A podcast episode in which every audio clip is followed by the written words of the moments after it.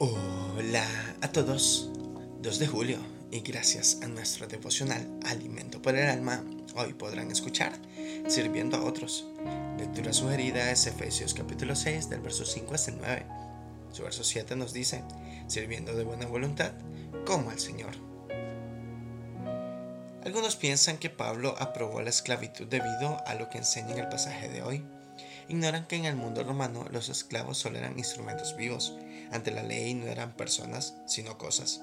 Se dice que Aristóteles, el famoso filósofo griego, que vivió entre los años 384 al 322 a.C., cuyas ideas ejercieron una tremenda influencia en el mundo occidental posterior, declaraba que un esclavo es una herramienta viva de la misma manera que una herramienta es un esclavo inanimado.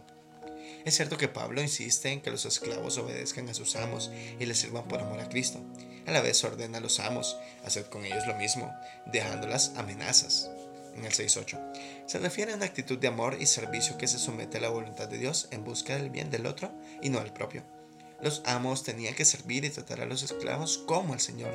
Siempre hubo amos bondadosos que mostraban benevolencia y hacían concesiones, concesiones en determinadas circunstancias. Pero al requerir a los amos que tratasen a sus esclavos como el Señor, da un tiro de gracia a la esclavitud, elevando a los esclavos a un nivel de dignidad, consideración y reverencia.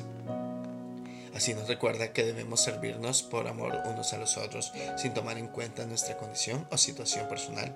Nadie es tan importante que solo merezca ser servido. También existe un ser humano tan poco valioso que no debería recibir un amoroso y dedicado servicio ajeno.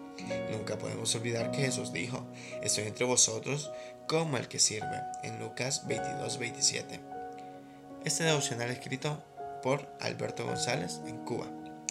La capacidad de servir muestra nuestra espiritualidad.